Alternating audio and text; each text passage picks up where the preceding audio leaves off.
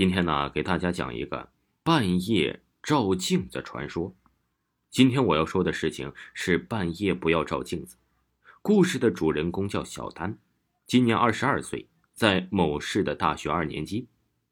在他们学校流传着一个传说：半夜不要照镜子。据说呀，在半夜十二点整时照镜子，在镜子里看到的不是自己，而是一个无头或者是披头散发的女人。有人亲自实验过，并且实验过的人全部都挂掉了，死状很惨，不是头被砍掉了，就是脸被割了。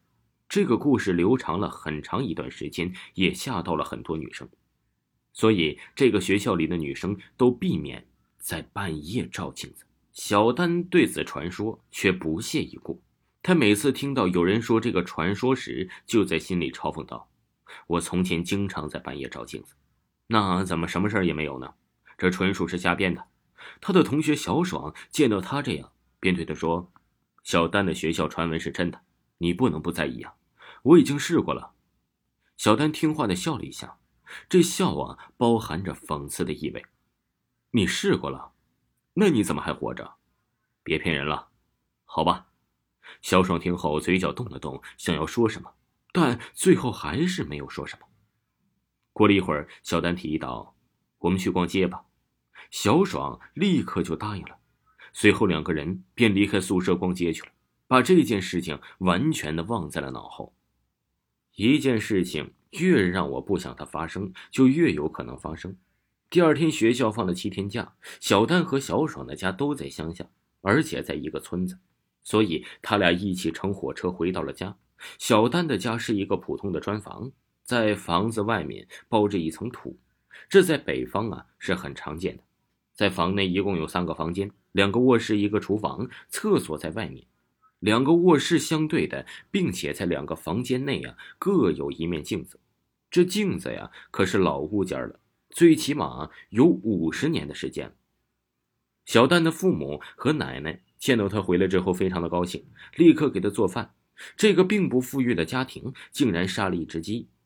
过了半个小时啊，饭菜端上，这个鸡肉啊冒着香喷喷的白气，小丹立刻狼吞虎咽的吃起来，没有了往日的淑女样。吃完了饭，小丹帮着母亲收拾了一下，接着这一家人就开始聊天。在农村呢，平时有很多的灵异事情，小丹听着听着就想到了半夜照镜子的传说，他不由得全身都打了一个冷战，但是自己的内心却在不停的平复着。这天呢，渐渐的黑了，妈妈打了个哈欠。小丹一看表，已经是十一点五十分了。妈妈这时说：“女儿，你和奶奶睡在东屋好吗？”小丹点了点头，接着便开始洗漱。由于是农村不能洗澡，所以啊，小丹只洗了脸，然后坐在镜子前擦了擦补水的东西。这时候，墙上的老挂钟开始响了，当，当。当，一共响了十二下。他回头看了一下钟上的时间，又把头转了过来。突然，他发现了镜子中哪里还有自己的身影？镜子中是一个无头的人呢？不，准确的说，应该是一个鬼。小丹大叫一声，跑向了父母的房间。刚进屋，只见镜子中啊，有着一个披头散发的女鬼，她的嘴角滴着血，在大笑着。小丹快要崩溃了，他急忙钻进母亲的被窝里，就这样过了一晚上。这第二天早上一亮，小丹便急忙走出家门，向小爽家走去。这几分钟后，他来到了小爽家，刚要敲门，小爽的母亲从里面走出来问：“小丹，你来干什么？”